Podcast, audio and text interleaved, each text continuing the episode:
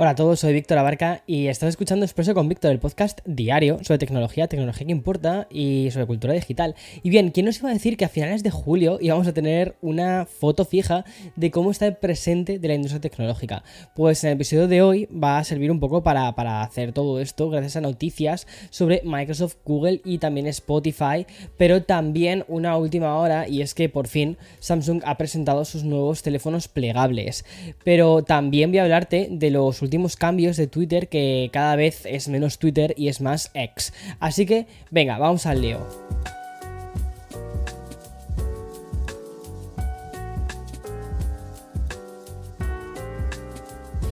This episode is brought to you by Shopify.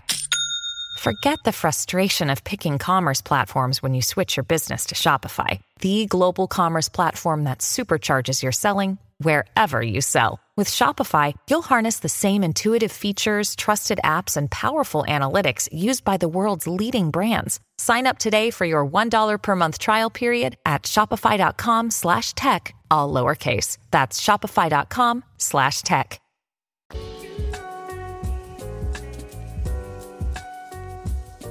Empezamos la mañana con Samsung porque, a ver, ya sabíamos que iban a lanzarse los nuevos teléfonos plegables, pero es que ya por fin hoy podemos decir que tanto el Z Flip 5 como el Z Fold pues son una, realidad el Z Fold 5. Y lo hacen a precios muy diferentes. Uno lo hace al mismo precio que el del año pasado, a 999 dólares aquí en Estados Unidos.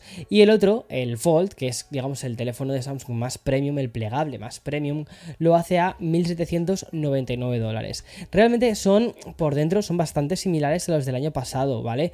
Y es que, por ejemplo, el, sin, embargo, bueno, tengo que decirte una cosa, sin embargo, por fuera el Z Flip 5 no es tan eh, parecido al año pasado, sino que es más parecido al Motorola Razer. Es decir, tiene una cubierta donde prácticamente casi todo lo de fuera es una pantalla. Pero lo más interesante de esto es que permite que podamos abrir aplicaciones de Android en esta pequeña pantalla y no haga falta abrir el dispositivo completamente para poder disfrutar de una experiencia completa. Es una pantalla un poquito más grande, es de 3,4 pulgadas, es OLED y entonces con esto pues podríamos ya estar trabajando trabajando con este dispositivo sin necesidad, como te digo, ¿no? de, mm, tener que abrir la pantalla de 6,7 pulgadas, que también está genial. Bueno, lo que lleva por dentro es el nuevo procesador de que es el Snapdragon 8 generación 2, o sea que vas a tener potencia de, sobra. Tienes dos cámaras y si necesitas más, eh, digamos, esencia o músculo flagship, entonces ahí nos tenemos que ir al Galaxy Z Fold 5, que este es el teléfono mm, por antonomasia de, mm, eh, Samsung y lo que nos encontramos es una pantalla grande en la parte exterior y una pantalla gigante de 7,6 pulgadas. Eso es ya tamaño tablet prácticamente. El tamaño realmente del dispositivo es muy parecido al del año pasado, aunque es un poquito más delgado que el del año pasado. Pasamos de 14,2 milímetros a 13,4 milímetros, sin perder batería, lo cual está bastante bien. Veamos si eso al final en la práctica es del todo cierto. Luego, ya por último, también tenemos que hablar del lanzamiento que han lanzado de su Galaxy Watch 6 que hace o reduce, mejor dicho, los bordes de este reloj y también la nueva tablet que han lanzado que de hecho es sumergible, es la Galaxy Tab S9. Realmente son tres tablets las que han lanzado, pero bueno, están todas dentro de la familia de la S9, la S9, la S9 Plus y la S9 Ultra. Tienen además una resistencia al agua IP68, lo cual es muy interesante y además lo que llevan es un procesador Snapdragon 8 generación 2. En cuanto a los precios, los tengo por aquí. La S9 lleva una pantalla de 11 pulgadas y va a costar 799 dólares. Mientras que el S9 Plus es un poquito más grande, es de 12,4 pulgadas y esta cuesta 999,99, vamos, 1000 dólares. Y luego ya por último la Ultra empieza en los 1200 dólares. Es decir, son precios pues de, flagship, como quien dice, que están, a ver, yo creo que, o sea, considero que Samsung es muy buen fabricante de dispositivos y la verdad es que estos, este tipo de dispositivos los hace, los hace muy bien. Eso sí, seguimos teniendo esa, ¿sabes? En el plegable, en el fold, sobre todo, seguimos teniendo esa cosita que se ve que es plegable, donde está justo la, la... Que a mí es algo que personalmente es como que todavía... Ah, me cuesta un plegable justo por eso. Bueno, y eh, tenemos que decir ya totalmente adiós a Twitter.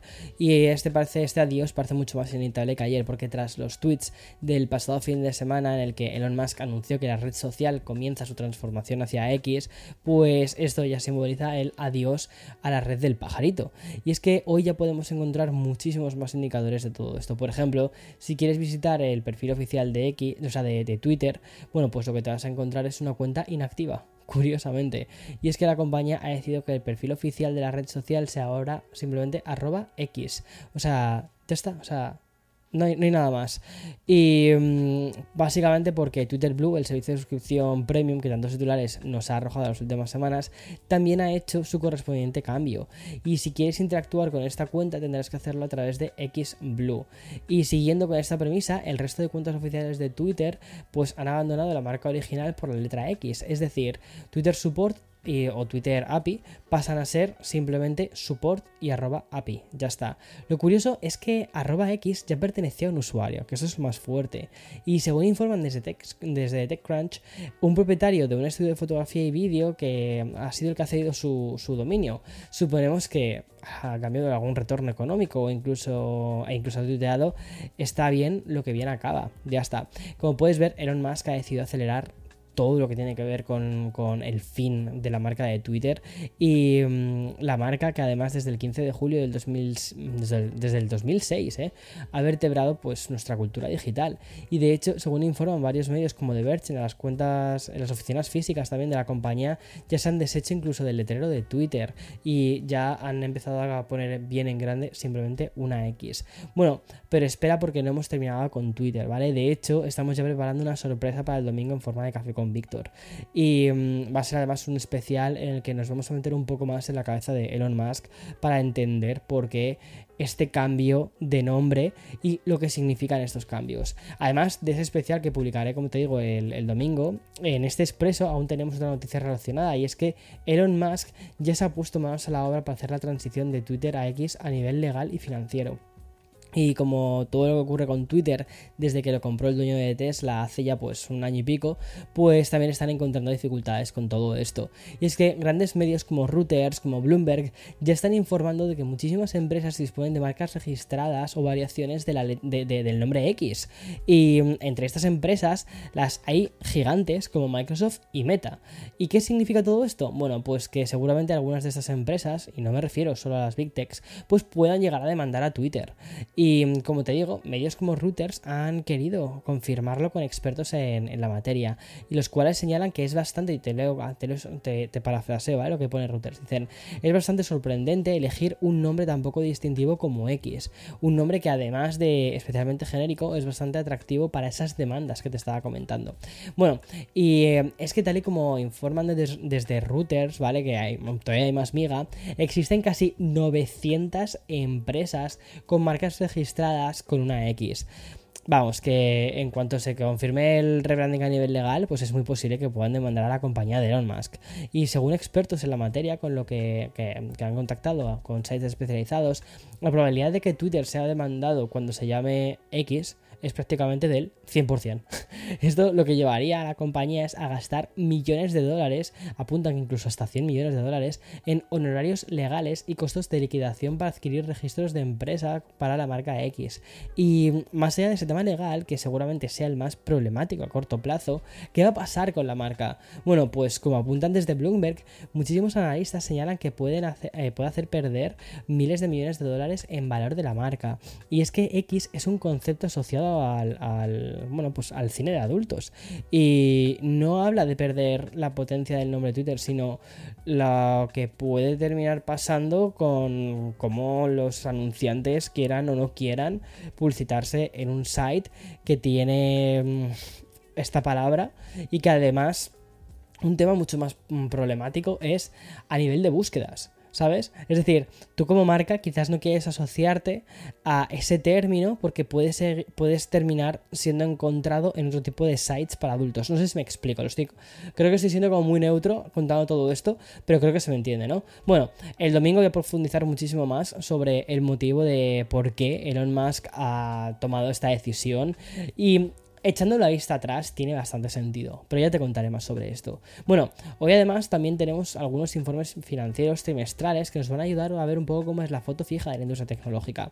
Y es que detrás de los números siempre encontramos historias de por qué las empresas han subido o bajado sus ganancias. Y una de ellas es Microsoft, y es que el gigante tecnológico ha experimentado un trimestre récord en ventas y también en ganancias. Y es que la compañía ha reportado ventas por más de 56 mil millones de dólares o lo que es lo mismo, un aumento del 8% respecto al año anterior, pero además las ganancias han alcanzado los 20.100 millones, es decir, han aumentado un 20%, o sea, una locura. Bueno, como te decía, ¿vale? Estos espectaculares números tienen un motivo detrás que, según los analistas, tiene bastante responsabilidad en la apuesta de Microsoft eh, con el tema de la inteligencia artificial generativa.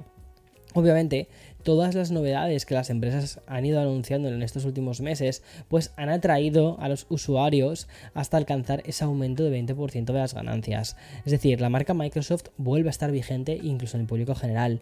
Y en este sentido, la última eh, novedad la tuvimos la semana pasada, como ya te informamos en, en Expreso con Víctor, y es que eh, el anuncio del precio de Microsoft 365 Copilot, el asistente impulsado por la inteligencia artificial para el software de productividad que incluye en Word, Excel, PowerPoint, pues eh, por ahí también van los márgenes de ganancias.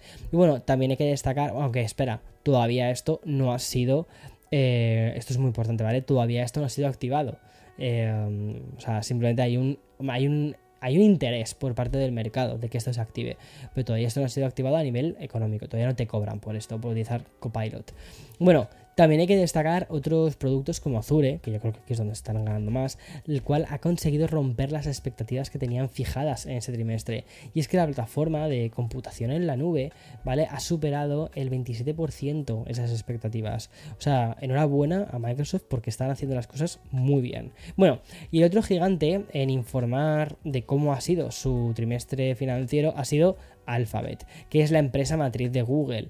Y como ha sucedido con Microsoft, también se han anotado tres meses espectaculares, a pesar de la incertidumbre provocada con todo el tema de, ChatGPT versus BART y el poco éxito que ha tenido BART que de hecho es una intrascendencia que se ve potenciada por el éxito ¿no? de la competencia con, con ChatGPT e incluso con Microsoft Bing.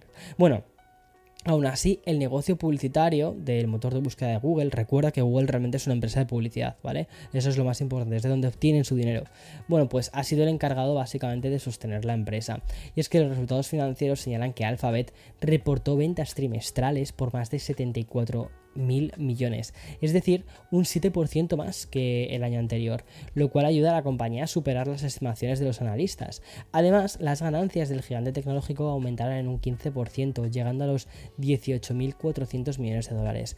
Y como te estoy contando, ¿vale? Pues el motor de búsqueda ha vuelto a ser el negocio principal. Y es que Google ha registrado un aumento del 5% en sus ingresos, lo que se traduce en 42.600 millones de dólares. Además, las ventas de publicidad en YouTube, lo cual esto a mí, ya te digo que me viene genial, han aumentado en un 4% gracias a los 7.700 millones de dólares reportados. Vale, esto te digo, me he dado cuenta de ello porque sí que he visto como en los últimos meses el CPM de los vídeos ha subido. Entonces, eso es una cosa de o sea, eso ya te indica un poco la salud que, tiene YouTube. Y eso me mola mucho porque es que si hay más ventas de publicidad en YouTube, eso es que la plataforma está en con muchísima salud. Bueno, eso también significa que Google o Alphabet, ¿vale? Acaba con varios trimestres de descenso de publicidad invertida en YouTube. Vuelve a estar subiendo. Es decir, la plataforma de vídeos sigue más, más viva que nunca y luchando contra TikTok e Instagram y lo están haciendo súper bien. A mí personalmente me encanta porque tú ya sabes que yo por encima de TikToker e Instagramer soy youtuber. Entonces eso a mí me viene genial. Y luego, por otro lado, Google Cloud, la división que ofrece servicios de software y tecnología a otras empresas, pues también experimentó un crecimiento del 28% en las ventas, alcanzando así hasta 8.000 millones de dólares. No sé si te acuerdas un poco de dónde venimos, ¿vale? Porque eh, antes de la era de ChatGPT, todas las grandes empresas tecnológicas estaban pasando por una crisis financiera que les llevó a despidos masivos. Bueno, sin embargo, ese trimestre parece que está por fin revirtiendo esta situación y estamos empezando a ver números positivos, estamos empezando a alegrarnos de las cosas, lo cual es genial. Y acabo ya con otro tipo de datos, en este caso los aportados por, Spotify. Y es que la plataforma de streaming ha anunciado recientemente su impresionante aumento del 27% en los suscriptores premium y el 17% en usuarios activos al mes alcanzando la cifra de 220 millones y 551 millones respectivamente, ¿vale? Es decir, 220 millones de premium y 551 de usuarios activos al mes. ¿Vale? Sin embargo, estos datos no se han traducido en un aumento de ingresos como los que te he contado en Google o con Microsoft, porque la plataforma de origen sueco ha experimentado un 6% de descenso en el ingreso promedio por usuario en el último trimestre, situándose en 4,27 euros de promedio.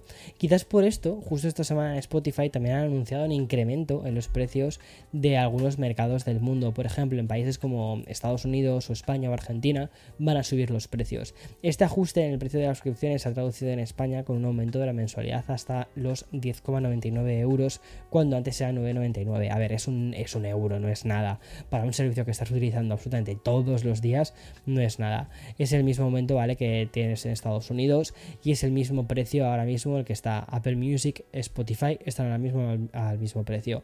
Con este incremento, Spotify se suma a YouTube y otras plataformas de streaming que también han actualizado al alta sus suscripciones premium es lo que hay. O sea, la inflación es lo que tiene y parece que los precios están subiendo de todo. En fin, hasta aquí el episodio de hoy. Muchísimas cosas. Hemos tenido Samsung, hemos tenido eh, Microsoft, hemos tenido noticias financieras, hemos tenido Twitter. O sea, hemos tenido un episodio muy completo. Si te ha gustado, por favor, por favor, por favor, por favor, por favor, te agradecería muchísimo que dejases una review positiva en Spotify o en Apple Podcast donde escuches el podcast y que por favor fueras a YouTube y que te suscribieras al canal de Café con Víctor que nos está quedando un canal espectacular. O sea, espectacular. Además que este fin de semana tenemos eh, la vuelta de Café con Víctor después de unos cuantos días sabáticos y volvemos con, con, con Twitter, con una historia sobre por qué Twitter va a pasar a llamarse X y, o sea, mm, echando la vista atrás de todo lo que ha hecho Elon Musk y por qué tiene sentido que esto suceda. En fin, no te digo, no te cuento nada más. el domingo nos volvemos a escuchar, nos volvemos a ver y recuerda, el lunes volvemos. Ah, espérate, me estaba despidiendo. Me estaba despidiendo pensando que era viernes. Madre mía, mi cabeza. Hasta luego, hasta mañana. Chao.